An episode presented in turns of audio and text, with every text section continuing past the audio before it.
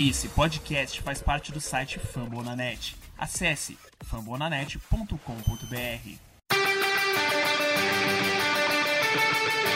They go to Rush.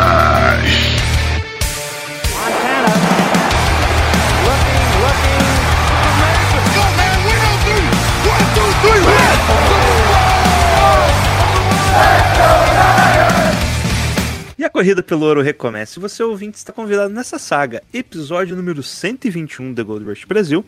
A quem fala é o seu host de hoje, Gelson Carvalho, falando diretamente do Paraná. Fala Paraná hoje, olha que bonito. E casa cheia hoje com participantes que há muito tempo vocês não escutavam. Começando por ele, né? Vamos privilegiar aí, né, os senhores, né? Sandro Santana, o velho garimpeiro. Fala, Sandro, tudo bem? Beleza, Jailson? E aí, meninos e meninas? Vamos lá falar do Ninão da Massa aí. E ela retornando depois de um longo inverno, Dani Kowalski. Fala, Dani. Bom dia, boa tarde, boa noite, galera. Estamos aqui para mais um podcast cheio de clubismo. E para finalizar esse quarteto fantástico que está aqui hoje, ela que sempre aparece nas vitórias, Bárbara. pelo Brasil. Te convidei, de Bárbara, especificamente porque era vitória. Nossa, meu, isso aí é uma grande injustiça, tá bom? Meus fãs vão rebater essa colocação e vão colocar todas as derrotas que eu já estive nesse podcast. Boa noite, galera. uma- Vamos Eu falar senti- eu desse senti- time aí. Eu senti uma alfinetada aí, hein? Assim, Não, teve, Não, não, teve uma época que era só eu e a Bárbara gravando basicamente na- numa draga lá, assim, com um é. beta, cornerback, mano. Bárbara ali, parceira. Bom, e com esse grupo, vamos falar aí do apagão no jogo contra os Lions, mas a vitória, menos mal. Também o preview do, do próximo jogo, no domingo, contra os Eagles. Mas antes, as perguntinhas da galera.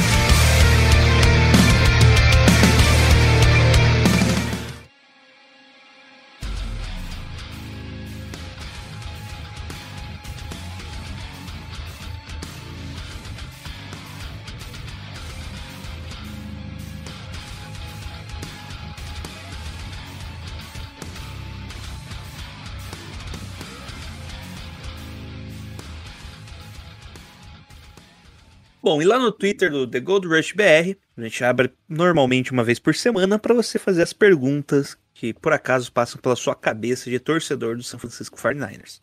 A primeira pergunta ali é do garimpeiro do Oeste.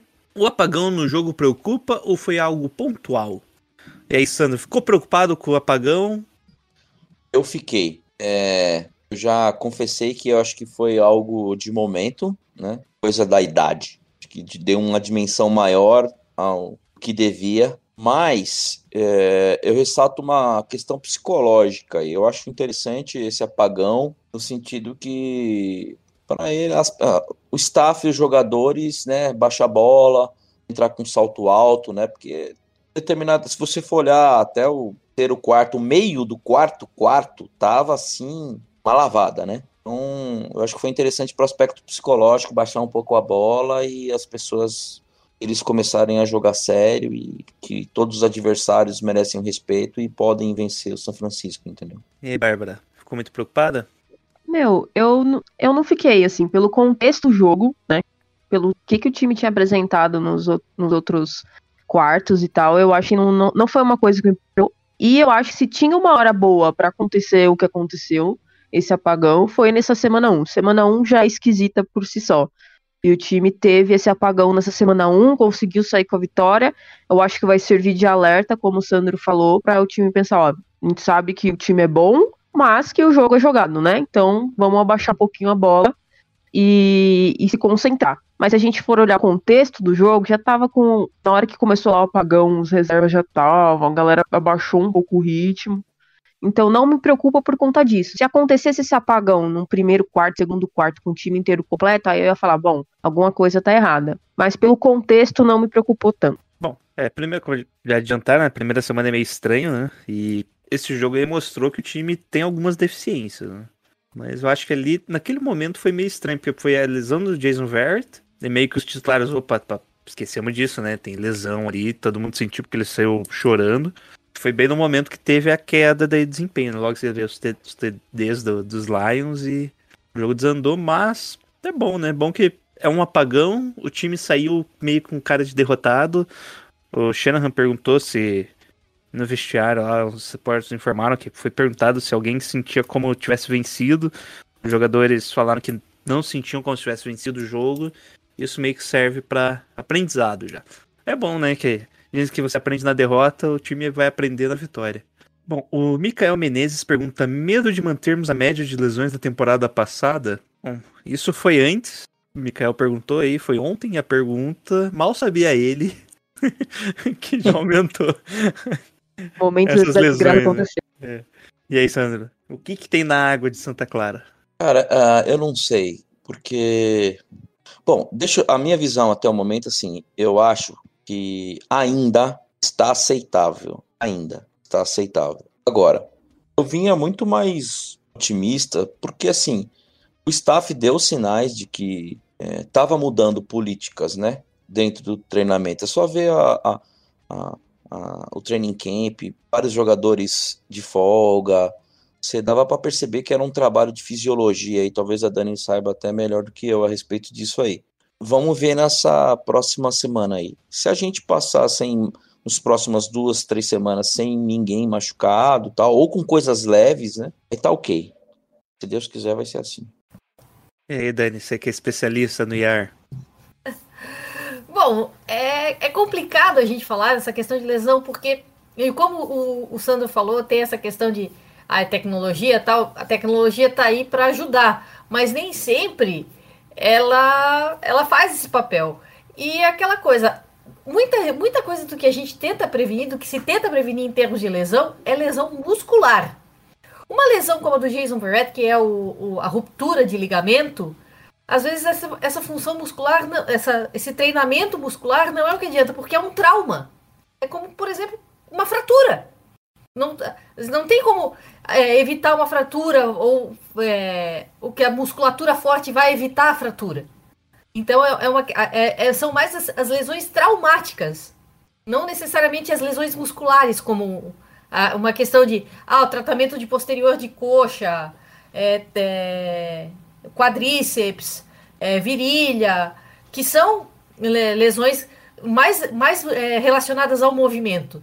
Então, é essa questão de prevenção de lesões mu- musculares que se tem que se trabalhar, que como o, o Sandro bem lembrou, no training camp isso foi um pouco mais observado, e, não, é, e também aquela coisa, o trauma acontece. Por exemplo, a, a vez do Jimmy Garoppolo, quando ele rompeu o, o, o ligamento, ele estava andando sozinho.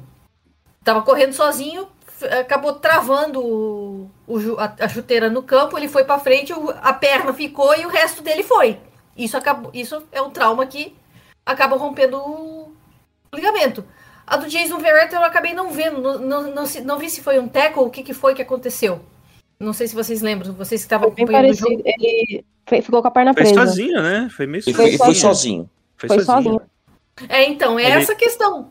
Ele foi, Essa- foi parecido com o que você falou. Ele foi fazer um corte. Uhum. Não, uma parte da, uma parte da perna ficou e a outra foi. O corpo foi pro outro lado. Ele caiu no chão. Acho que ele escuta o estalo, né? Quando é- É, sente o estalo, na ele verdade. sente, né? O estalo ali. É. E ele, já, ele chorou de desespero ali, né? Porque não deve ter sido de dor. Uhum. Eu, fiz, Então- eu fiz um questionamento no Twitter, aquela moça, acho que é Nájila, que Uhum. é se há algum estudo, algum tipo de relação entre a grama artificial e esse número de lesões, né? Uhum. E até eu- não fiz essa questão para ela, mas eu já me lembro de ter visto alguma coisa também relacionado até o a grama e o tipo de calçado. Eu vi isso relacionado ao futebol, ao futebol normal, que é o futebol nosso. Porque muita lesão de ligamento de joelho, quer dizer, você, vê- você vê o caso Uhum. de Jason Vert, que você vê que é, há ruptura porque não há um deslocamento, né? Você trava no chão, já era. Se você fizer um movimento ali, é diferente da Sim. grama natural, né? A grama natural vai Exatamente. tem a terra, tem o tufo, né? A, a terra, o tufo, solta tufo. Entendeu? É, a, a terra é mais. Como como é que eu vou te dizer? Mais maleável. A, bo- a borracha tá ali, a, a, a grama artificial, ela é- tem a borracha, tem o chão embaixo, e você simplesmente, vamos dizer, aterriza na, na, na- no, no chão, aterriza na, no piso.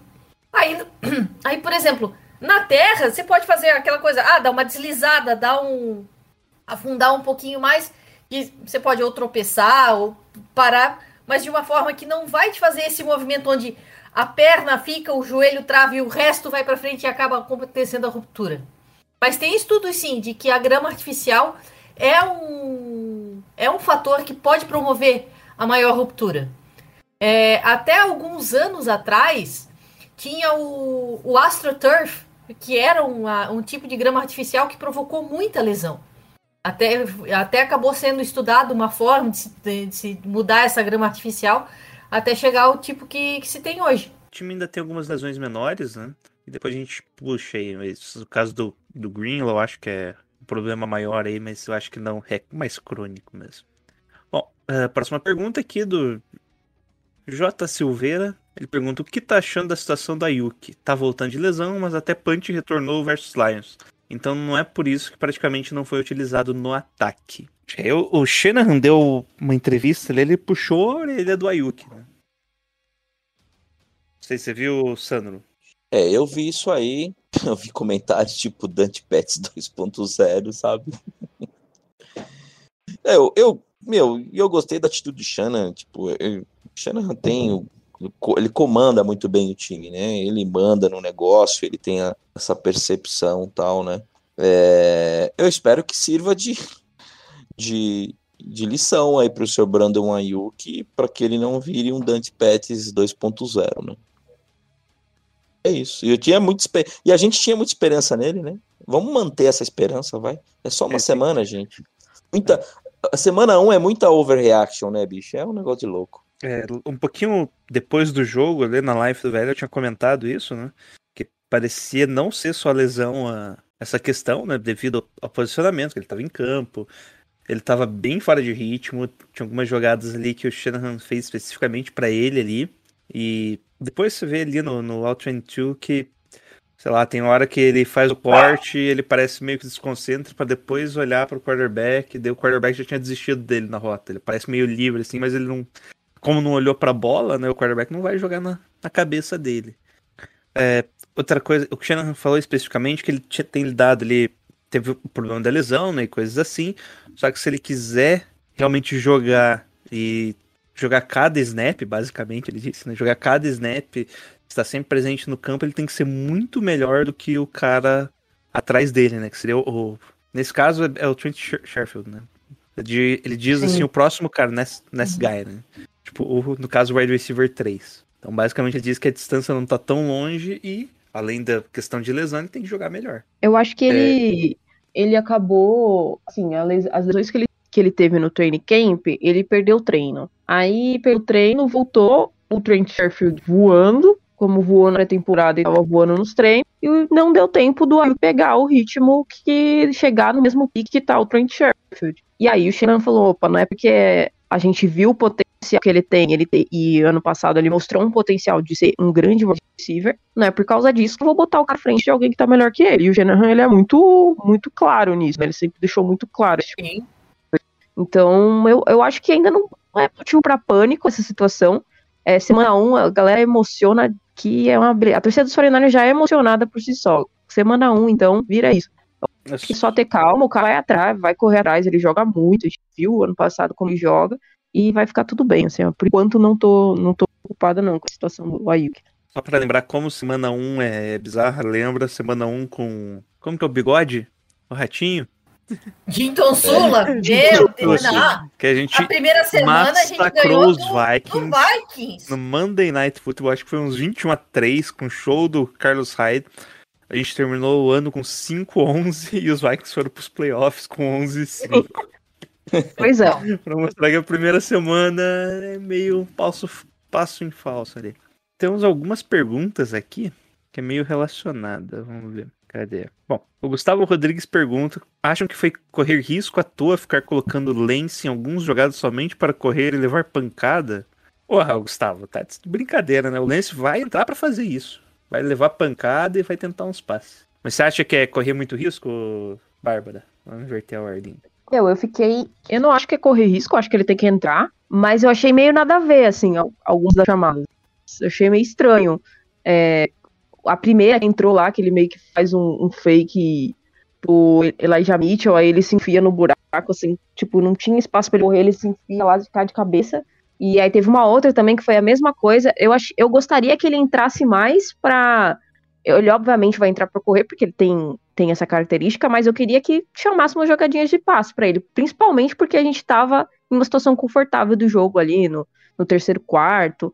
Ele, na hora que ele entrasse, eu queria que, que ele passasse mais a bola do que tentasse esse, esse tipo de jogada. Mas aí é, é, é do jogo, né? O Shannon vai usar a entrada dele para confundir a defesa. Enfim, ah, ele vai, o Lance vai entrar, já sabe que é chance de, de correr, e aí ele vai só para enganar a defesa pro próximo snap, que talvez nem seja nem o Lance. Então, eu fiquei só meio, achei só meio esquisito ali algum as duas que ele entrou ali para correr e ganhou, sei lá, duas jardas.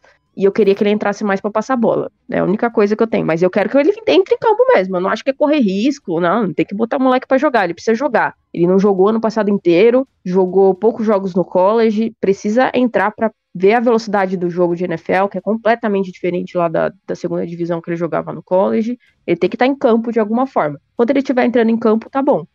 E aí, Sandro? Muitos riscos ou é isso aí mesmo? É isso aí mesmo que a Bárbara falou. É um resumo que é assim, tem que entrar e só achei as chamadas muito meh. Shanahan tem que melhorar isso aí. É o que eu penso. Pode falar, Dani.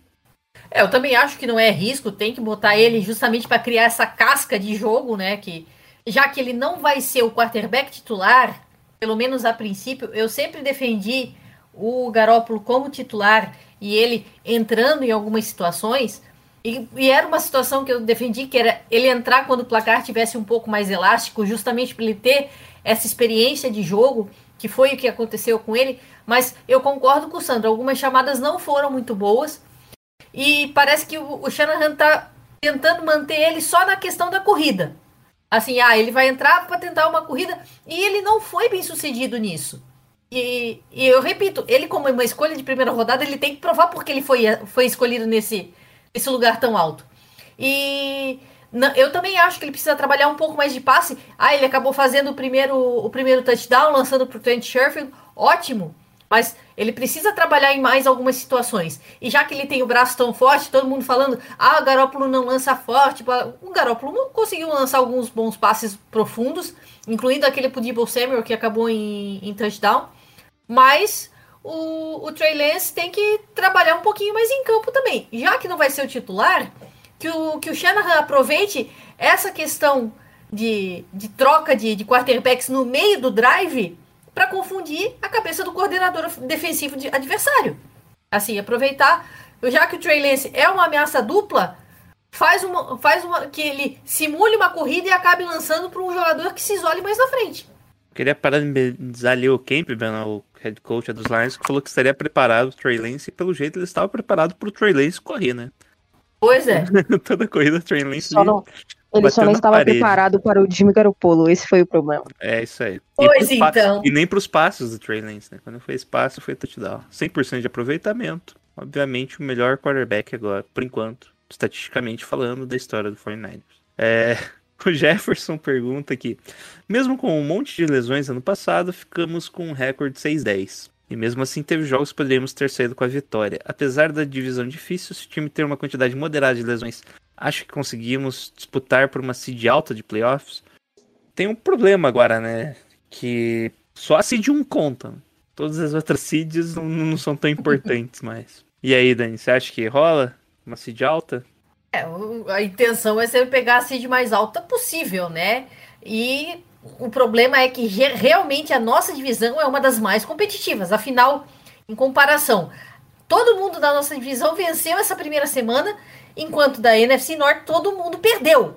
Pra, ou seja, é um, acontece um certo desequilíbrio na nossa divisão que torna as coisas mais difíceis, torna o caminho mais difícil. Então, é, é aquela coisa que tem muita coisa para se analisar. Tem força, tem a tal, a tal da força de calendário, o quanto o time viaja, é, as, as questões de, de ratings, defesas que, que, que cada time é, joga contra. Então, é uma divisão que é mais difícil de, de se bater. Por exemplo, numa divisão 6-10, dependendo da divisão, se fosse da AFC alguns anos atrás, o Niners poderia estar na disputa de playoff, podia estar disputando por um wild card. Na nossa O- próxima, própria divisão já teve isso. Então, o, o Washington, o que vai jogar, a gente tá gravando na quinta-feira, venceu a divisão ano passado com pla- placar 7-9. Recorde 7-9. É então isso só é muito desequilíbrio, exatamente. Então é uma questão que em algumas, alguns pontos essa, essa parte do playoff é um pouco não dá pra dizer injusta, mas exatamente desequilibrada. Assim, quantos, quantos times com, com recorde mais positivo do que o, que o Washington poderia ter, pod- poderiam ter entrado? E aí, Sandro, quer complementar?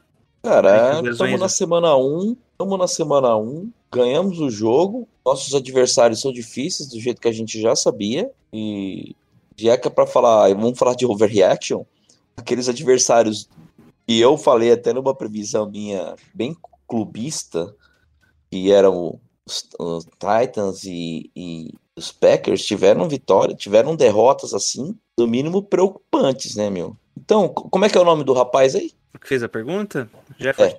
Jefferson, se prepara que nós vamos pros playoffs, velho. Segura as pontas aí, só aguardar. Confiança aí, Bárbara. Tá confiante também? Se de alto ou, ou vai Meu. de wild card mesmo? Eu, eu acho que assim, a gente tá. Vai ser jogo a jogo, vai ser pau a pau. Assim, não vai poder. Quem perder jogo de bobeira contra time que. Ah, o Philadelphia Eagle aí da vida, que é o nosso adversário, a gente vai falar daqui a pouco. Tipo, perder esse tipo de jogo vai ser crucial, hein? Pela briga do título da divisão, Aham. por uma seed 1. Vai ser, assim, os quatro times, assim, se a gente fosse falar de justiça hoje na NFL, se, se é que existe justiça, a divisão inteira teria que ir pros playoffs. Pelo nível de jogo que teve, pelos, pelo time que tem, pelo elenco que tem. Os quatro times deviam ir, entendeu? Mas é, é difícil, a gente tem que pensar jogo a jogo, não ficar olhando. Ah, quem é o calendário dos Seahawks, dos Rams, ai, não sei o quê. Não, vamos focar no nosso. Quem que é o próximo nosso tem que ganhar os nossos. E é, vai ser jogo a jogo, até o final. Vai ser, assim, final lá na semana, na última semana vai estar disputando pra ver quem pegar. E aí, se a gente olha um, os adversários, né? Igual o Sandro falou, assim, Packers, meu, foi humilhado.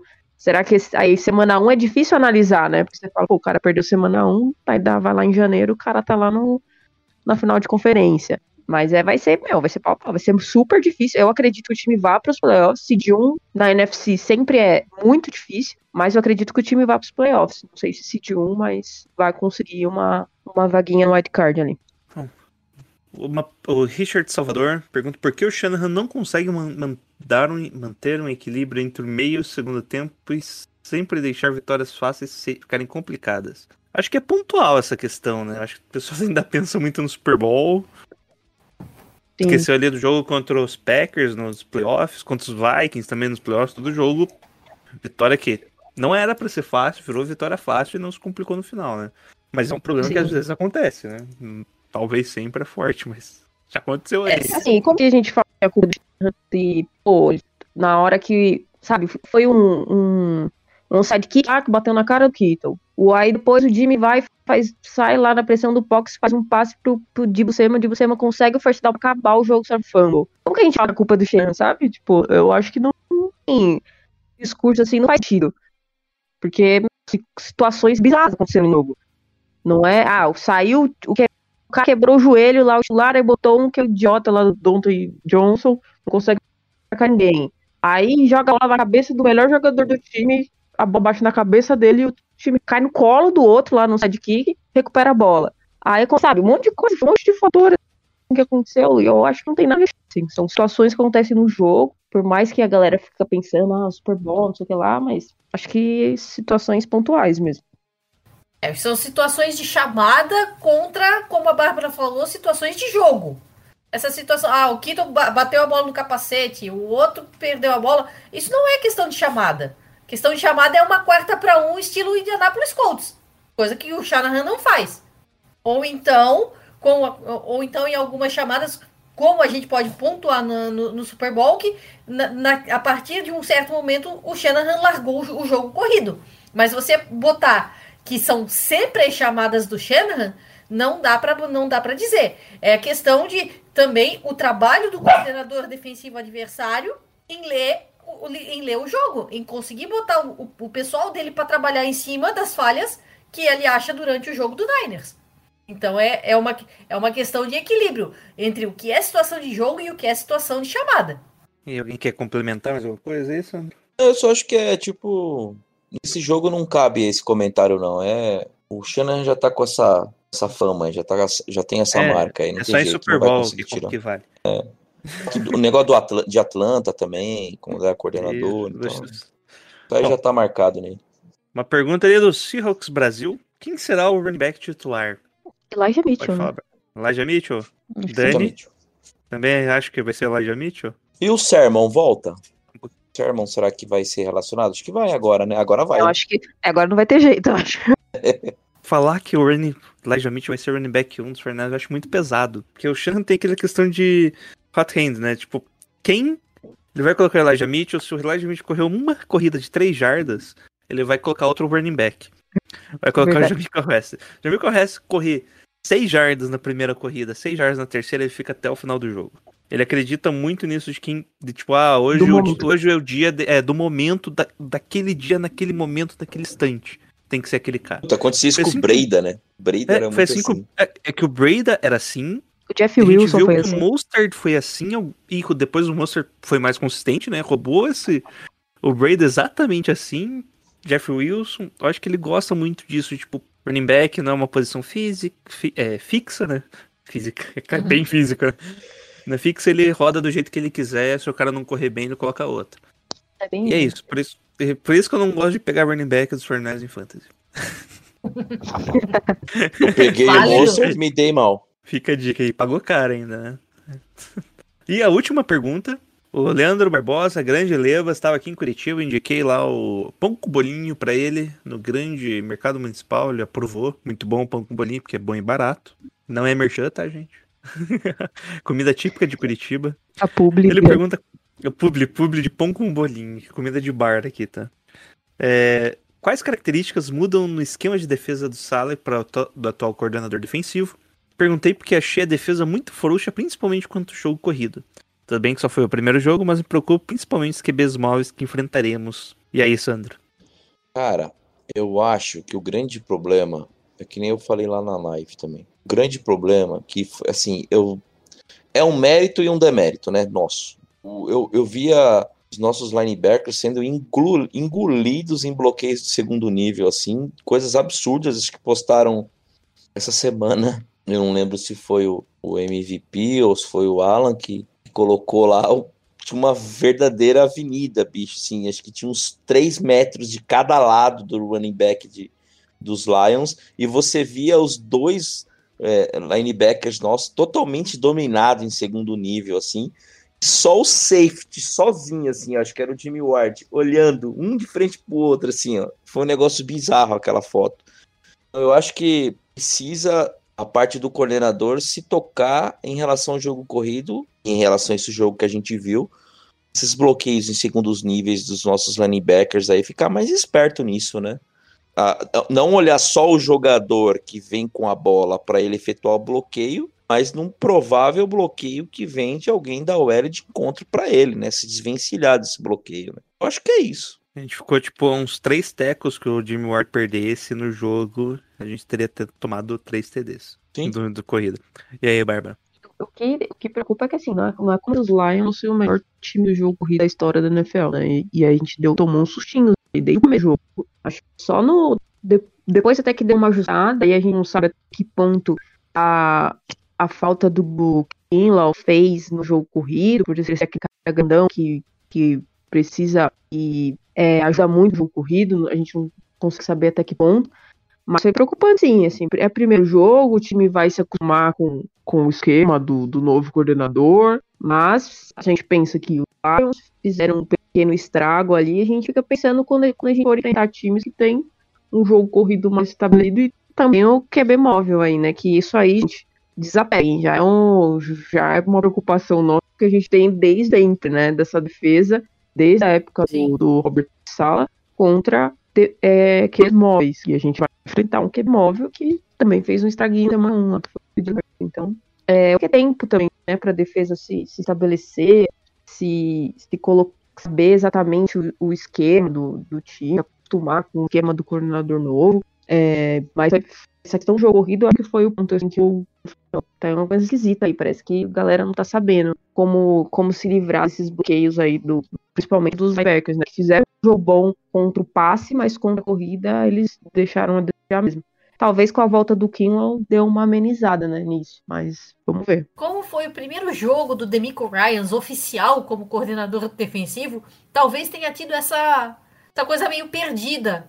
Mas, mas talvez o fato de ele ter dele ter aberto muito espaço para o jogo corrido, como a Bárbara falou, um, um, jogo corrido mais forte, um quarterback mais móvel, que não tenha, que, que, que consiga escapar mais da pressão, isso sim vai ser um problema. Bom, eu acho que ele foi bem, no geral, o, o coordenador defensivo. É, o que mudou, é, não mudou, a parte do jogo corrido não mudou muito, né? A gente sempre teve um problema aí maior com o jogo corrido por causa da formação wide nine, né? Que os dois defensores, os Eds, ficam muito abertos na ponta. Ele fez algumas adaptações, ele colocou um pouco mais para dentro ali em alguns momentos, justamente que ele acreditava que seria jogada de corrida, conseguiu manter, conseguiu conter daí o jogo corrido dos Lions e depois eles abandonaram o jogo corrido, né? Porque já não conseguia mais estar muito atrás do placar. É, um problema que o, que o Luiz do Caos lá comentou foi justamente a parte de performance do tackle, sem o Kinlaw ali para chamar muita marcação. O nose tackle ficou ali alinhado na frente do guard. Isso ajuda, né, para conter as corridas ali no, por zona, só que deixava o center muito fácil para atacar o segundo nível, que daí o que o Sandro conseguiu notar, né, que o segundo nível era atacado direto, principalmente pelo center dos Lions. É, algo que me surpreendeu bastante foi que a defesa saiu muito do cover 3. Em muitos momentos estava marcando homem a homem e cover 2, deixando ali um mais split safety, né, que é os, os safes, dois safeties ali, tanto os dois single, é, single high não, né, porque single high seria um safety sozinho, que essa era a nossa base dos anos anteriores.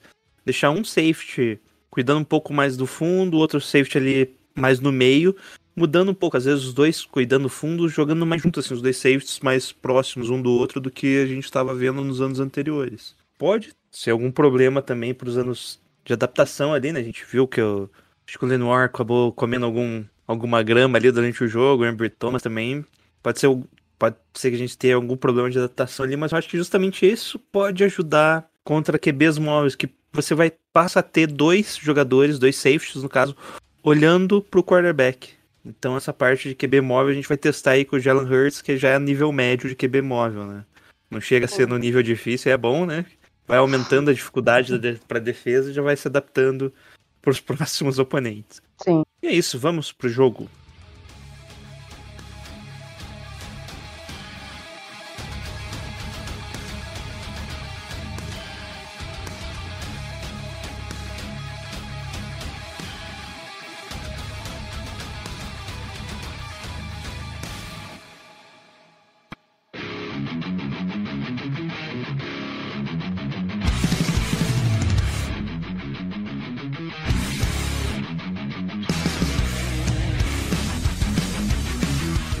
No dia 12 de setembro, às 2 horas, horário de Brasília, no Ford Field, o São Francisco 49ers, eu ia falar recebeu, mas não, né? O Detroit Lions recebe o São Francisco 49ers e aplica uma goleada, mas sofre muitos gols também, né? Já que goleada não serve para o futebol americano. Qual que seria o termo correto no futebol americano? Touchdownzada. Nossa, buguei muito agora para essa palavra. Bom, o jogo começou da forma que a gente esperava, né? Com uma brilhante demonstração de habilidade e preparo técnico de ambas as equipes. Os Lions tentam converter uma quarta descida para um e não conseguem. Teco do Jarky Starve parando ali o ataque. E no primeiro snap ofensivo do ataque, um fumble já no snap, né? Recuperado Só pelo. qualidade. Só qualidade. Só mais um pouquinho. Calma, calma, Dani. Os Lions não conseguem avançar muito em campo, mas, como já tinham avançado no primeiro drive ali, fazem um field goal de 51 jardas, né? Não, porque erraram. Ou seja, os três primeiras posses de bola acabaram em turnovers. Mas, eis que, Bola volta para os 49ers, que avança bem com a Raheem Mostert, que já se lesiona na segunda corrida. Na verdade, se lesionou na primeira corrida, continuou em campo, tentou mais uma corrida, conseguiu 20 jardas nessas duas primeiras corridas, mostrando ali que o time parecia que ia atropelar já os Lions. Kido já aparece, meio que mostrando que a gente vai correr, vai fazer passe pro Kido. E num terceira para seis, o Jimmy Garoppolo encontra o Mohamed Sanu ali numa conversão bem difícil, bem bonita, boa de tanto do quarterback quanto do wide receiver. E entra ele, o garoto Trey Lance, só para completar o passe pro touchdown. Esse passe foi basicamente o Shannon fazendo uma jogada ali, um fake, né? Sei lá se foi um read option, se foi só um play action mesmo, só para enganar a defesa que era corrida. Que meio que ele finge que vai passar, vai dar pro, pro running back, depois ele finge que vai correr só pra dar tempo do Trent Sherfield fazer a rota ali, né? fazer um corte. Ele corta para dentro, depois para fora e fica livre para receber o touchdown. O que, que vocês acharem desse bom momento, desse touchdown dado aí pro Trey Lance, Sandro? Ah, cara, eu achei legal que ele passou e não correu, né? e que no decorrer da situação que a gente viu depois, né?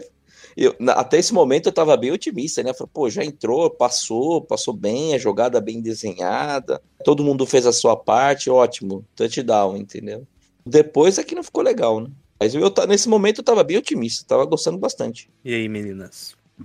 O... Aí que a gente viu, né, o que, que é como que faz diferença ter um quarterback que, que tem essas do, esses dois poderes, né? De correr e de passar. Que a defesa dos Lions foi tão empenhada, né, em parar a corrida, ela foi enganada duas vezes ali. O Shanahan fez os caras totalmente de trouxa mesmo. Ela foi enganada duas vezes e o Trent Sherford corta para o meio, né? Ele finge que vai fazer uma, uma rota o meio e aí ele faz a volta e fica livre, abri, é, fazendo uma rota mais aberta. Então foi foi muito bonito, assim, a chamada toda, a construção toda, e o passe foi fácil, né, pro, pro Trey Lance, mas se Deus quiser ir o primeiro de muitos.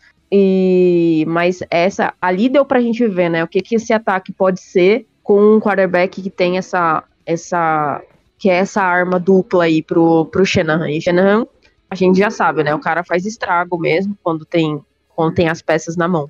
Foi foi um drive muito muito empolgante assim, na hora que eu vi eu falei, mano, Hoje a gente amassa, não vai ter, não vai ter que fazer esse ataque aí, o, o céu é o limite mesmo. É, foram boas chamadas do, do Kyle Shanahan, e como a gente comentou ali na sessão das perguntas, é legal ele conseguir fazer essa transição dos quarterbacks durante o drive, justamente para dar uma, uma confusão na defesa adversária. Então, acho que foi um, um, bom primeiro drive. Aliás, um bom segundo drive, né? Porque o primeiro foi perdido no fumble. Mas realmente usar saber usar o Trey nas situações em que ele pode ser usado. Não é só jogar assim de, de qualquer jeito esperando que ele faça, faça mágica. E foi o que, foi o que aconteceu no, nesse drive que terminou com o touchdown. Eu não sei se foi já nesse drive, mas teve, teve uma sequência de três lances. Eu acho que foi nesse, porque faz muito sentido ser nesse drive. Eu vou explicar. O primeiro foi uma corrida que todo. Uma corrida lateral, né? Que é uma outside zone. Todo mundo da linha correndo pra, pra esquerda, com o running back correndo para a esquerda, ele pega a bola, procura o local para procura o gap ali para ir corta, explode, que faz sentido porque foi a corrida de 11 jardas do Mustard. Depois, o, só fez o flip. Quando você joga Madden, você aperta um botãozinho e só faz o flip da jogada. Ele fez a mesma jogada pro lado direito. Todo mundo correndo pra direita, mesma formação. O Mustard pega a bola, guarda os gaps ali, estoura, faz 9 jardas.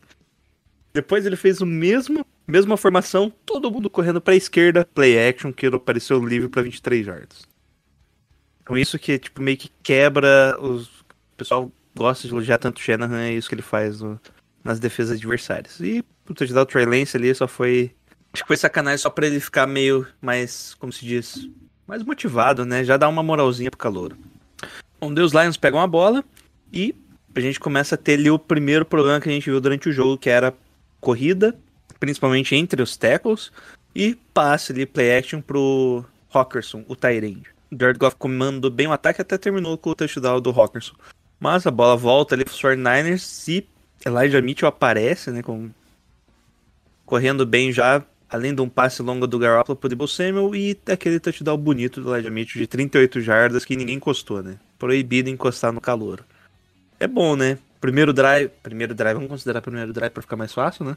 Touchdown do nosso, do nosso quarterback calouro, segundo drive do running back calouro.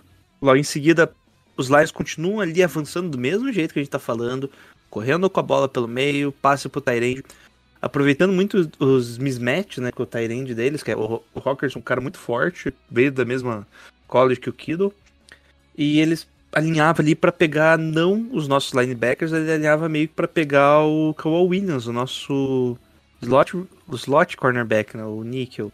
E ali ele é um cara muito ágil, muito bom, mas não para pegar um cara mais forte, né? Fica meio complicado para ele. Ponto positivo aí pro coordenador ofensivo dos Lions, soube aproveitar bem, né? Fazer movimentação ali e deixar os melhores, os melhores, os melhores confrontos para os seus jogadores. Mas combinou só com um field goal e de novo bola para os 49ers. Jimmy Garoppolo com Elijah Mitchell conseguindo avançar bem em campo, combinando ali com o touchdown do ja de Michael Hesley de 3 jardas pelo meio da linha. De sacanagem, só para tirar o Elijah Mitchell do touchdown, né? Quis distribuir mais, né? E entramos já no finalzinho do segundo quarto, faltando dois minutos quase. E tem os primeiros momentos complicados do jogo. O Jared Goff faz um lançamento longo lá pro, pro, Hark, pro Hawkinson, só que quem tava na bola, o Drew Greenlow, que faz interceptação, retorna para touchdown. E nisso já abre 28 a 10 pro 49ers, né, com o field goal bom. Eles ainda tentam avançar, é um train out, bola volta pros 49ers, faltando 44 segundos, e Jimmy Garoppolo faz uma sequência muito boa ali, né, um drill muito rápido, apenas com passes ali, fazendo spike na bola, faltando aí 12 segundos, ele ainda faz uma última jogada ali, não encontra nenhum recebedor, ele joga a bola fora, Aqui a gente teve o primeiro passe incompleto do Garópolo na partida inteira. Infelizmente. Na partida inteira, não, desculpa. Por enquanto, na partida, né? Tem mais passes é, incompletos depois. É, tempo. Isso. Mas no final ali. E conseguindo posicionar bem o, o Rob Gold, que fez o field goal 31 a 10 por 49ers, acabando o segundo quarto. Aqui parecia que o jogo já tinha acabado, né? 31 a 10, eu falei, cara, não, os Lions não vão nem chegar perto, não vão nem fazer cócegas nesse time mais. O que, que Mas acharam? incomodava as duas situações que você falou, pelo menos a mim. O jogo corrido dos caras entrando como uma avenida e ninguém marcava o Tyrande dos caras, porque era só isso. O Goff só passava para esse cara, só pro Tyrande, não tinha nenhum outro wide receiver, pô. E também quando ele passou, era bola na cabeça, drop. Aí eu comecei a entender porque que ele só passava pro Rockerson. Bom, algum comentário aí? O que vocês acharam? Vocês acharam que já tinha acabado também? Que tava tranquilo? Dá pra assistir outro jogo? Aí eu não tava tranquilo, não. Eu já tá. Eu confesso que eu tava igual a defesa dos Niners, tranquila. Já tava, ah, acabou esse jogo aí. Tá? O, pelo ritmo, eu já tava assim, pelo ritmo que o ataque tá fazendo, o Garo, Garoppolo jogando muito, jogando bem, seguro. A gente não viu o Garoppolo seguro assim dentro do pocket, sabe, se movimentando, ele conseguia afobado. sair. É, a gente sempre viu ele afobado ali, dando aqueles pulinhos dele e ele tava tranquilo, tava fugindo de sec, tava passando bem a bola, no seguro nos passes. Eu já tava tranquila nessa hora. Já falei, a ah, gente, sinceramente, esse time dos Lions não vai conseguir nada, não. E mais, ainda mais agora perdendo de tantos pontos, o Jared Goff vai começar a passar mais a bola, e a gente sabe o que acontece quando o Jared Goff começa a querer passar muita bola. Então eu já tava mais tranquilo ali, já tava achando que a gente ia, já, o jogo já tinha acabado mesmo. O velho tá emocionado. Coisa bom, da idade. Bom, começando o terceiro quarto, os Forners avançam de novo bem em campo. Ficam. E aconteceu mesmo? Ah, intentional growl do Garoppolo. Porra, eu achei essa jogada tão boa dele. Ele sofre uma pressão lá numa segunda para 10. Ele consegue escapar do sec e se livra da bola, só que ele faz muito fraco, assim, daí acaba marcando intentional growl, fica uma terceira para para 20, entra o Trey Lance ainda corre pelo meio. Boa, basicamente, tipo, ah, se conseguir alguma coisa, conseguiu, se não, field goal. Rob Gold tenta o field goal de 52 jardas e erra. Que isso, gente, não pode, né? Mas, por sorte do outro lado tá os Lions, que não consegue avançar em campo. Bola volta pros 49ers, Elijah Mitchell domina o jogo, faz ali, consegue algumas corridas e uma na terceira para oito. Eis que surge ele, o braço de canhão do nosso Jimmy Garoppolo num passe pro Debo Samuel passe foi de umas 40 jardas e Belcema completa o restante das 79 jardas pro touchdown. Jogadaça.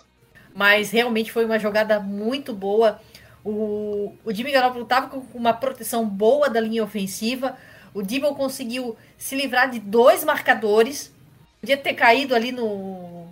Assim que recebeu o passe, ter segurado a bola, mas não, ele foi guerreiraço.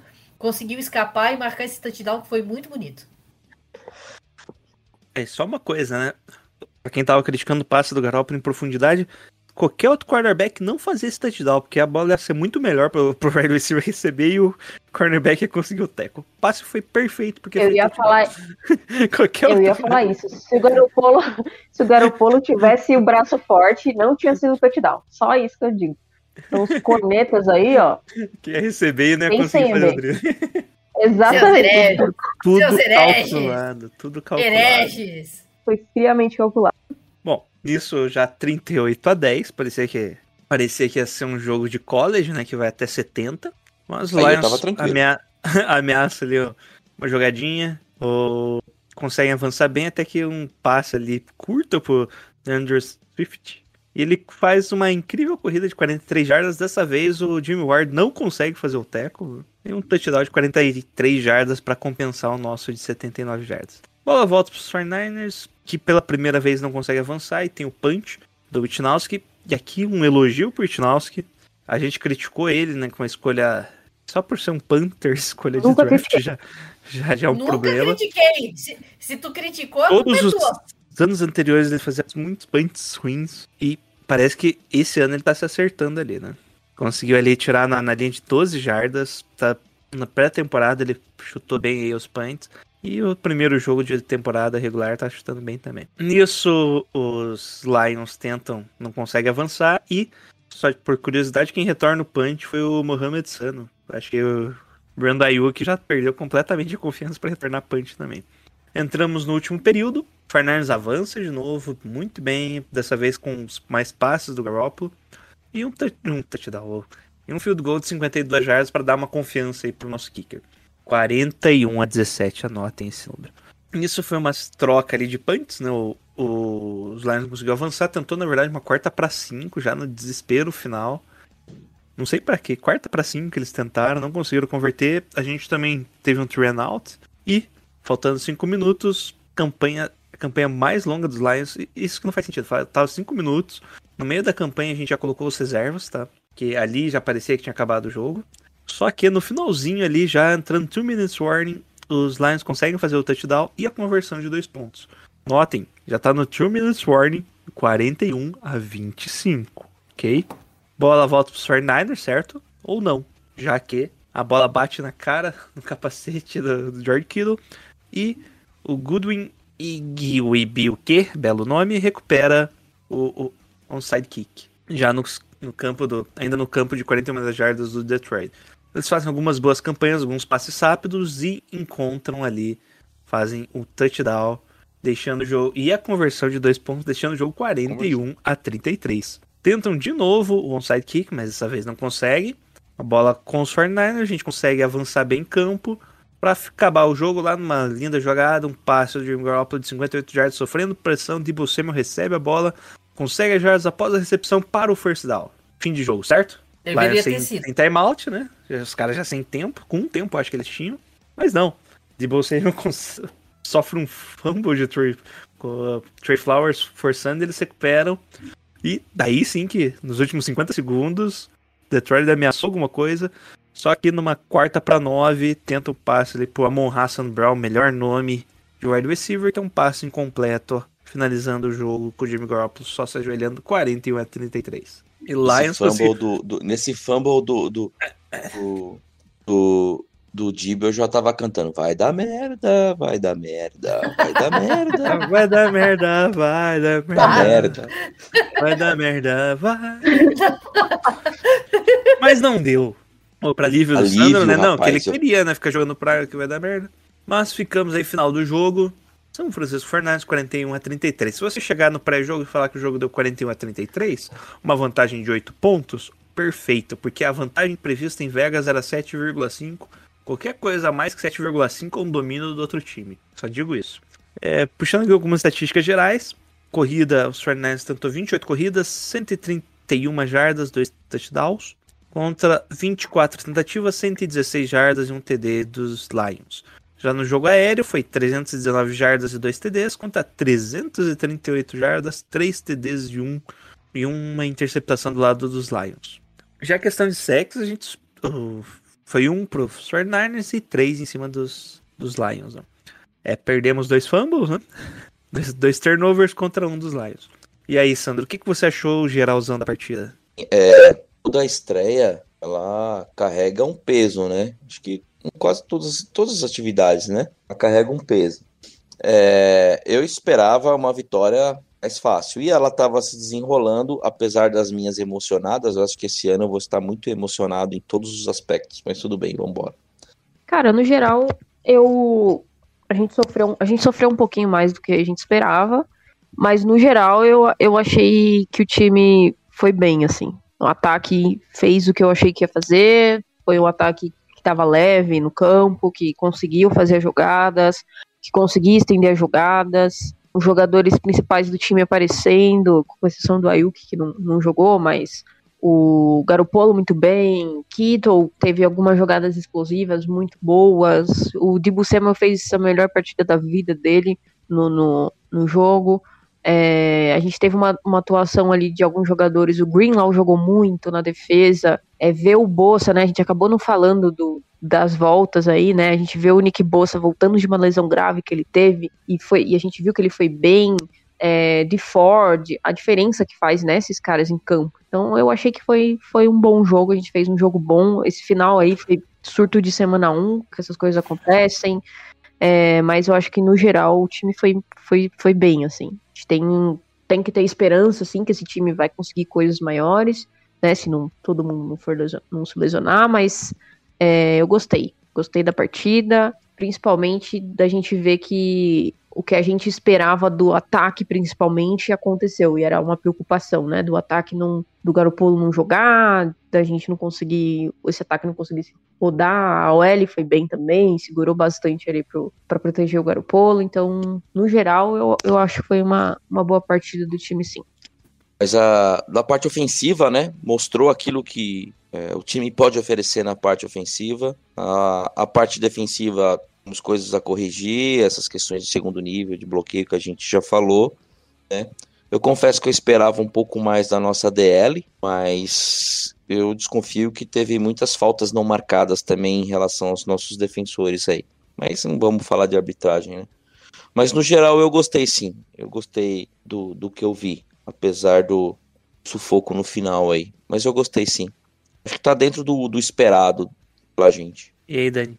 É, pelo que eu vi, como eu falei, não consegui ver o jogo todo, mas pelo que eu vi, realmente eu gostei do que do que está sendo feito. Tá aquele esquema do Shanahan de trabalhar end arounds, trabalhar play action, a linha ofensiva que em alguns jogos da, da pré-temporada, em alguns pontos da pré-temporada, chegou a preocupar a gente, conseguiu proteger bastante o Jimmy Garoppolo na, na proteção ao passe. Ele tá passando bem, tá passando rápido, tá conseguindo fazer uma boa progressão. E realmente, a, o Brandon Ayuk acabou fazendo uma falta, mas no, no geral, o Debo Samuel, Trent Sherfield, George Kittle conseguiram trabalhar bem, suprir essa falta. Até o Caio Juszczyk, que apareceu em algumas jogadas também, poucas, mas apareceu. E realmente o que pode preocupar um pouco mais é a, essa questão da linha defensiva abrir um pouco de espaço para o jogo corrido mas foi bom ver o Nick Bosa de volta, de Ford também trabalhando bastante na pressão ao quarterback. Precisa trabalhar mais realmente essa proteção contra a corrida, fazer esse stuff the run aí um pouquinho melhor. Então, vamos fazer um negócio diferente aí para o melhor jogador, vamos fazer o bom, o feio e o mal, né? O melhor jogador, quem vocês acham que foi? Bárbara. Debo Samuel, né? Apesar do drop ali no final, o cara jogou bem. Foi uma, uma partida ótima do, do Dibu Samuel, que a gente espera que fique saudável esse ano, porque joga bem e faz uma puta diferença nesse ataque do Shannon. E aí, Sandro, melhor jogador? Dibu Samuel, menção honrosa pro Alshair. E aí, Dani? Bom, vou fechar a maioria aqui, Dibu Samuel, mas com destaque pro Elijah Mitchell. Bem lembrado, o Elijah Mitchell também jogou bem, né? O Garoppolo também jogou bem, né? 314 jardas, que foi um sexta partida dele, uma coisa assim, que ele passa das 300 jardas. E de Samuel, né? Não tem muito o que falar. 189 jardas, um TD. O cara foi um monstro no jogo, né? Onde você olhava, ele recebia a bola. E foi e fora jardas após a recepção, né? 109 jardas após a recepção. Só isso de jardas já deixava ele em primeiro, com a maioria dos times. E aí, quem que vocês olharam assim, esse jogador foi horrível em campo? Pior jogador em campo. Ataque ou defesa? Eu tô tentando lembrar. Deixa eu ver alguém, alguém horrível, pelo que a gente olhou. Eu ia falar o Embry Thomas, mas até que ele retornou lá os kickoff, tava de boa. Na hora que precisou na defesa, avacalhou um pouco. Eu não vejo ninguém horrível assim. Eu vou falar um que só porque eu tenho muito ódio no coração, que é o Dante Johnson. Eu Vou falar o Dante Johnson só Lembrando pra... que ele entrou, ele já fez um pass interference, já na primeira jogada, Exatamente, na, exatamente. touchdown É. na Pronto, segunda bom, jogada em bota- cima dele. Voto com a relatoria, pronto. Eu vi, o erro Johnson. dele, eu vi o erro dele no, no, no highlight, tá certo. Voto com a relatoria. Se o Donta Johnson tá em campo, ele sempre é ruim. Não interessa. Sempre o pior. Ponto. Mas não dá, né? Se o Dante Johnson pisa em campo, ele é o pior. se, se ele só se aquece, ele já é o pior em campo. Muito carinho da Tá, torcida. Jason. E qual o lance mais feio do jogo aí, gente? Pode ser ter da- um TD, uma lesão. O que, que vocês acharam o lance mais feio? A, a lesão do Vert, meu. O cara saiu chorando lá, meu. Sensibilizou geral aqui. É, qualquer lesão já é um lance feio, né? Então, É. tem que concordar nessa. Não tem como. Se a gente vai falar de lance de jogo mesmo, o fumble ali no primeiro, no primeiro drive foi bizarro. de- Não, Nossa, foi foi muito bizarro. tosco. Foi muito tosco, né? Não, é, é que você tem que diferenciar o que é ruim do que é tosco. Não, não, é tudo igual. É tudo igual? igual, Ah, tudo tá. Ruim, ruim é o jogador. Ali é o lance feio. O lance feio tá, tá valendo. Não, dá mas eu acho que escolher. o Tem o do- do do- Kiro, tem o do a lesão, a lesão do Jason Verrett. É, É que, é que o do Kido aí pode acontecer, do Debo é um fumble que pode acontecer, mas no snap, Sano, no primeiro lance do ataque da temporada. é, não. Não, é, é o primeiro lance da te- é, é tosco, é tosco porque é o primeiro lance da temporada e é ruim porque fo- foi um fumble que acabou recuperado pelo adversário perto O cara, da, o cara, o da, cara da chutando a endzone. bola, que sacanagem foi essa, gente? Não, mas eu fico com a lesão do Jason Verrett, mas foi bem feio, velho. Você vê ali que, tipo, ele, ele apostou nele mesmo esse ano, aceitou um contrato bem mais... ab- Não, não vou falar um contrato mais baixo, porque esse ano já foi um contrato mais bacaninha pra ele, né? Mas ele apostou nele de novo, fazendo um contrato só de um ano com os 49ers e dificilmente um outro equipe vai dar alguma chance pra ele que não seja o 49ers, mas dele o cara já vai estar, que 31 anos? 31 anos e nunca teve o contrato da vida dele, né? Nunca teve um contrato Contrato longo, renova- É um contrato longo, bacana. Três anos que seja ele, ele nunca teve e pelo jeito nunca vai ter. E é isso, vamos, vamos agora só fazer um rápido preview do próximo jogo contra os Eagles.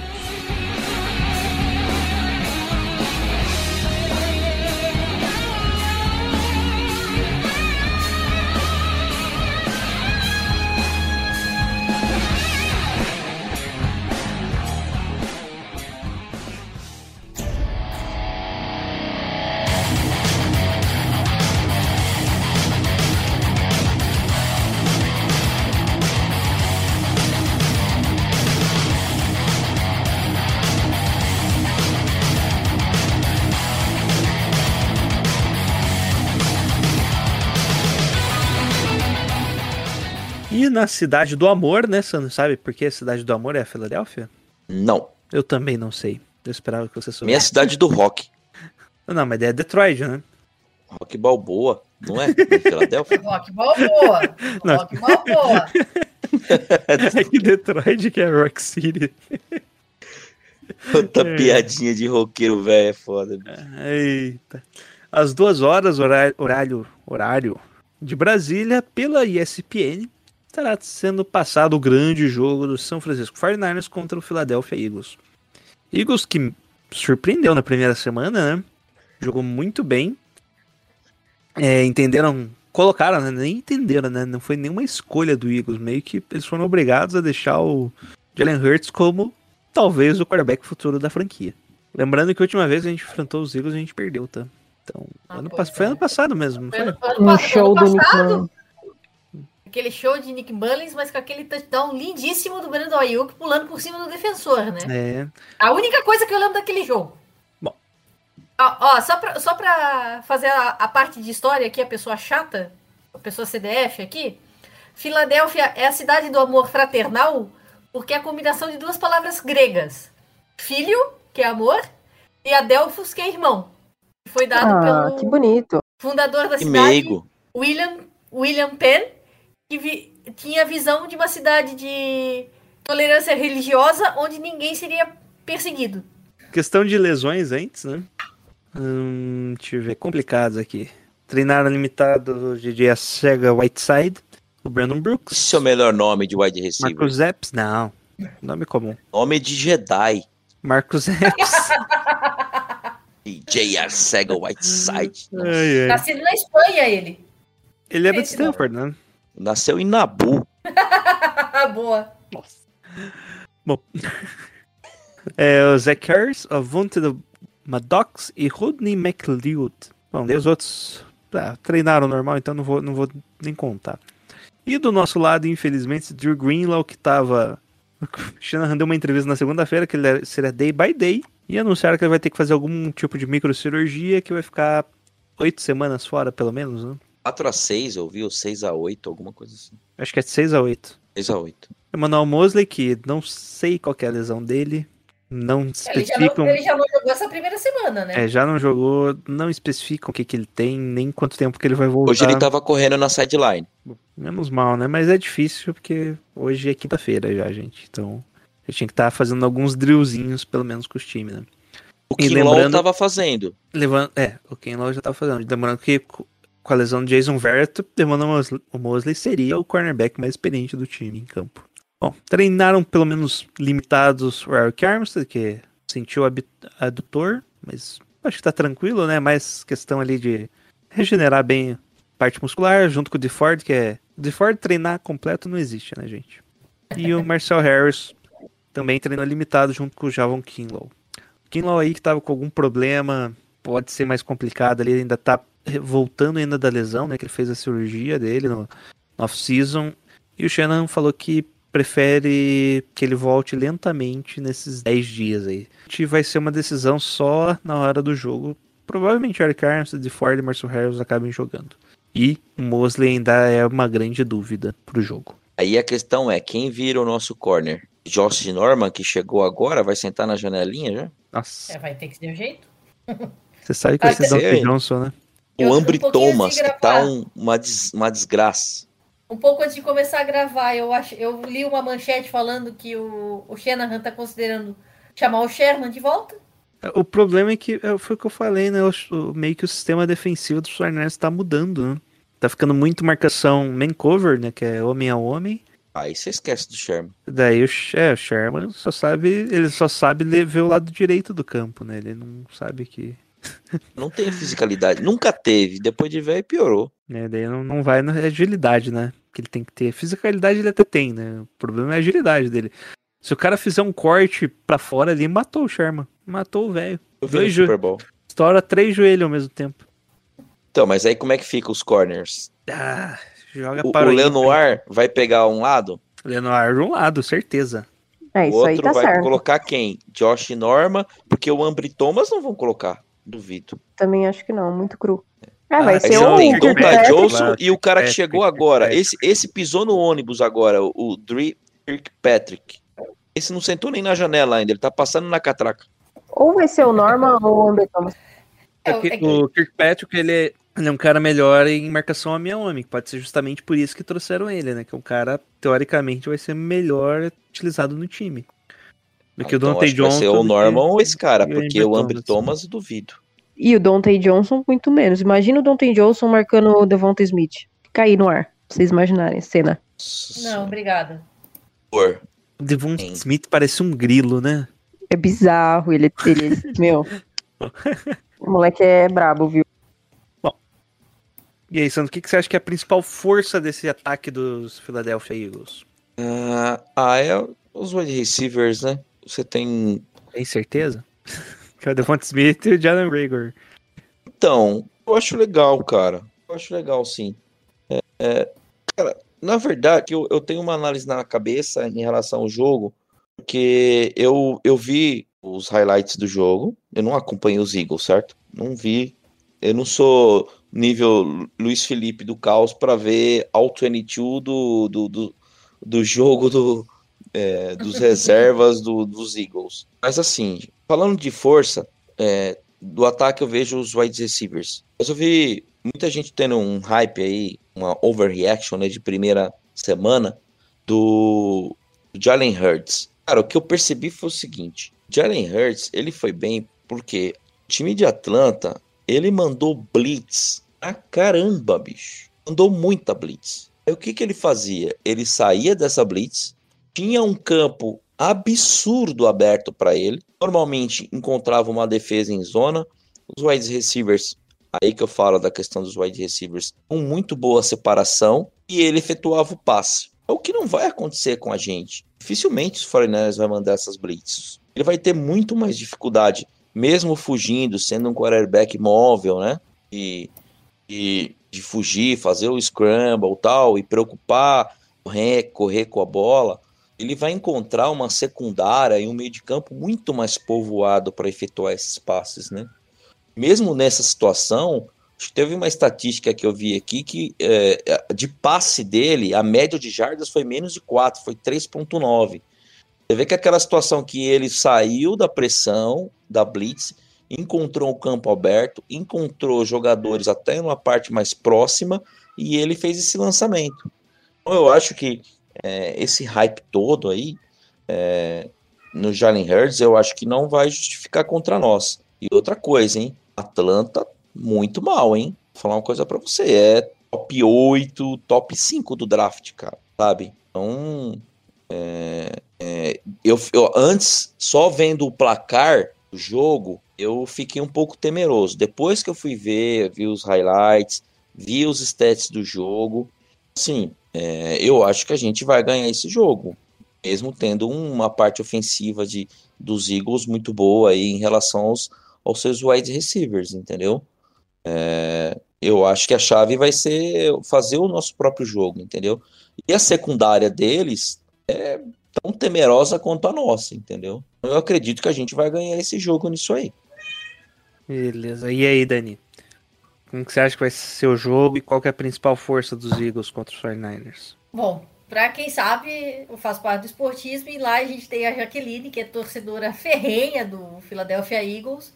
E ela estava bem satisfeita com a atuação do time dela no, na primeira semana. E o que ela apontou realmente foi a atuação do Jalen Hurts, que foi satisfatória, foi boa, foi uma boa atuação junto com o Devonta Smith. Então acho que é um ponto que a gente pode ter cuidado, ainda mais um quarterback mais móvel como ele, ao contrário do Jared Goff, que fica um pouco mais preso ao, ao pocket não, não chega, se movimenta, mas o Jared Goff não se movimenta tanto quanto o Jalen Hurts. Então, se a nossa linha defensiva apresentar os mesmos defeitos que apresentou contra o Detroit Lions, um quarterback mais móvel, aí a gente pode ter problema. Mas eu acho que, assim como o Sandro, eu confio no, no, no nosso time. E aí, Bárbara?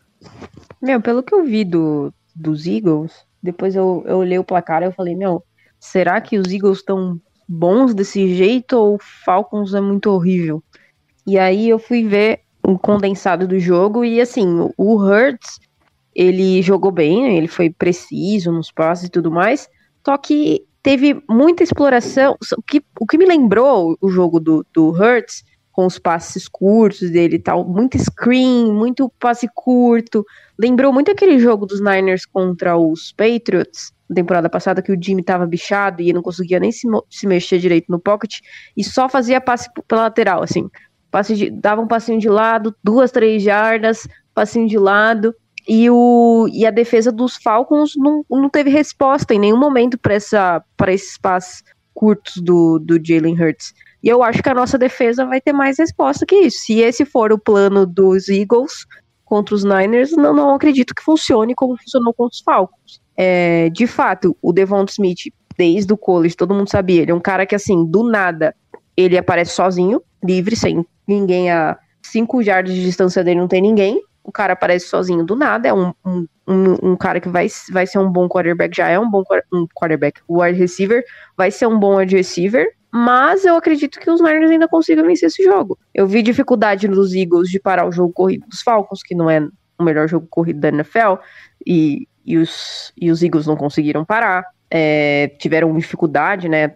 Conseguiram parar, mas tiveram dificuldade. Então tem, vários pontos aí nesse time dos Eagles que, assim, às vezes é muito mais defeito lá dos Falcons do que é, realmente, nossa, os Eagles têm um puto ataque, tem uma, uma defesa muito boa. Não, não encontrei, assim, eu vi que é um, é um time que não vai ser um jogo fácil, vai ser mais difícil do que o jogo contra o Detroit Lions, mas eu vejo os 49ers vencendo esse jogo também. Tem que lembrar, uma coisa que eu lembrei agora, até o final do segundo quarto do primeiro tempo, tava 7 a 6 só. Tava 7 a 6. Só foi fazer um, acho que fez um touchdown faltando acho que 40 segundos aí do, do, do, do segundo do segundo do segundo quarto, quer dizer, tava um jogo parelho, entendeu? E, e pelo que o Falcons está apresentando, o Falcons vai ser é top de draft, gente. Então, assim, o que eu falei, se manter a nossa pressão normal, se jogar no esquema que a gente está acostumado de defesa, Jalen Hurts não vai ter a facilidade que ele teve em relação a esse jogo contra os Falcons, cara.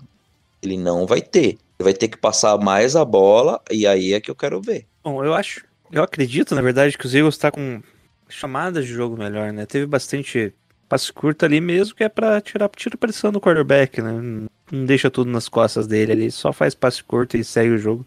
E eles correram muito bem, né?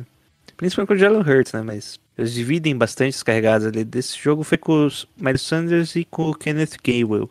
Mas o Miles Sanders ali, o achado dele, se não me engano, é um draft, né? Então os Fernandes vai ter que, ter, um, vai ter que ter, tomar mais cuidado aí com esses dois caras do que do que a gente teve com os Lions, né? Vamos, eu tô mais preocupado com o jogo corrido do, dos Eagles do que o jogo aéreo deles, porque, porque o Jalen Hurts fazer 35 passes, ele vai, ele vai entregar a paçoca se ele tiver que passar muito contra a nossa defesa, porque vai ter pressão, né? Diferente do Falcons, a gente consegue mandar pressão. Acho que no último jogo ali a gente mandou três blitz o jogo inteiro. E o e ter toda hora o de Ford de um lado o Nick Bossa, você não consegue manter, né? O seu quarterback sem sofrer pressão durante o jogo. É, dito isso, resultados. Vamos lá, Sandro. Só crava o resultado e já deixa seu jabá. Vamos lá. É... 28, 31, 31, 17. 31 a 17. Não. E... Jabá? Aí... Não, não, vou fazer a rodada do, dos placar depois jabá. Vai, Dani. Só o placar. Só o placar? Só o placar. Hum... Pode gravar. Eu vou até postar aqui. Abrir bet 365. Fala o placar aí. Opa! Não, não me responsabilizo, hein? Não me responsabilizo por nenhuma perda. Uh, 28 a 17. 28 a 17. Ok. E aí, Bárbara, de quanto que o Sornars vai ganhar? Sem escolha Eagles, tá? Eu já vou apostar aqui, tá? 49ers vai fazer mais de 30 pontos de novo. Semana passada eu já ganhei dinheiro apostando mais de 30 pontos no ataque dos Niners. Eu acho que vai ser 35 a 14. Nossa, Nossa só, só uma coisa. Os Falcons mandaram 17 blitz. Falei. Gerou 1, 2, 3, 4, 5, 6 pressões, cara. Meu Deus do céu. 6 pressões. Eu, eu olhei os stats, cara, e você vê o jogo. Foi assim. O jogo foi muito facilitado para ele, desculpa. Bom, eu acho que o jogo vai dar 38 a 9. O Eagles não Aê, vai fazer Jesus. nada. Vai ser fácil o jogo. A gente vai. Vai ser 4 horas da tarde. O Sandro já vai estar abrindo a live porque o jogo já vai ter acabado. Olha só! Aí sim. E é isso. Muito obrigado por todos e podem deixar seus respectivos jabás. Pode começar, Sandro. Bom, tamo lá no Twitter, arroba velho garimpeiro, nas nossas, é, fazendo os nossos comentários. Esse ano eu tô, acho que, mais emocionado que o normal, então relevem. É, e fazendo as nossas lives pós-jogo aí, né? Quando tem horários humanos pra gente fazer essa live pós-jogo, a gente tá lá no, no, no YouTube barra velho garimpeiro, depois dos jogos, pra gente comentar no calor do momento a partida. Basicamente, o Sandro falou: se não for prime time, tem live. É bem isso. E aí, Dani? Eu não gosto de prime time. Pode deixar seus recados, Dani. Valeu, Jailson. Muito obrigado pelo convite. É sempre um prazer estar aqui. Obrigada, Sandro. Obrigada, Bárbara. E eu tô no meu perfil pessoal, tanto Twitter quanto Instagram, mais no Twitter, Dani Kowalski. E pelo esportismo, no Twitter e no Instagram, esportismo underline, no Facebook, esportismo. E quando a gente dá na telha, faz a nossa live no YouTube, esportismo. toda quinta-feira sai o nosso podcast. Essa semana já saiu, já saiu o Injury Report. Tem também as minhas prévias em vídeo. E dá um, dá um like lá, dá o seu feedback. E mais uma vez, muito obrigada pelo convite, gente. Sempre bom falar do Niners, poder cornetar à vontade, gastando esse tempo todo. E aí, Bárbara, como anda o seu perfil no Twitter? Por enquanto, vocês me encontram lá no Divide Brasil, mas já deixei avisado pra nação, tá? É a The Last Dance do perfil. Mas obrigada pelo convite, Jailson. A gente vai. Tamo aí, né? Nas lives do Sandro, no podcast do Jailson. Tamo em todo lugar pra, pra falar dos 49ers nessa temporada que a gente tenta estar tá confiante. Ainda não, não morremos. Ainda dá pra estar tá no começo. Só o começo de uma grande temporada. Tá, valeu todo mundo aí. Boa noite. Eu não sei se já falaram, mas uma vez me, me acusa- me acusaram de ser a dona do, do time de Brasil, sabia? Você foi acusado. Não, fui acu- acusada porque eu defendia demais o time Garópolo. Eu Aí você falou, é ela. Nem eu defendo falei- tanto de Garoppolo igual a Dani. A, a Bárbara é mó corneteira. Não, mas, mas de tanto que eu def- tava defendendo o Jimmy Garoppolo, eu acho que eu, eu não lembro quem falou pra mim, Dani, é tu- fa- fala sério, é tu que é o, o Jimmy de Brasil, não é? Eu falei, não, infelizmente não sou eu. Aí eu conheci a Bárbara. Bom, Ali- aliás, a Bárbara é minha parceira de fantasy também. Também, é, eu e a Dani, a gente tá ali, ó. Todo lugar, quando eu olho pro lado, tá a Dani tá lá comigo. Então tá tudo certo. Sem Bom, ressentimentos. E quem vos fala é o Jailson Carvalho, pode nos encontrar lá no Twitter do The Gold Rush BR e no seu agregador de podcast favorito, você está escutando esse belo podcast, ou então direto no Twitter, se quiser ser um louco e escutar pelo Omni, que é, aparece ele até as abinhas de o que, que a gente tá falando em cada momento, se quiser achar que o episódio tá longo, você pode escutar por partes também. Acho que esse a gente divide em três, né? Perguntas, preview e review e preview do próximo jogo, né?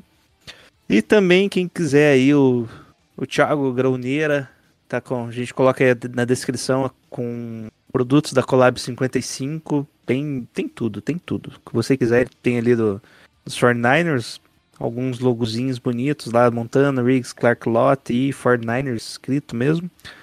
Você escolhe lá o que você quiser de produto, tem almofada, pôster, caneca, azulejo, imã de geladeira, toalha, camiseta, bolsa e tem o uns cupomzinhos de desconto aí do artista de todas as capas do 49ers e um dos fundadores do Gold Rush Brasil.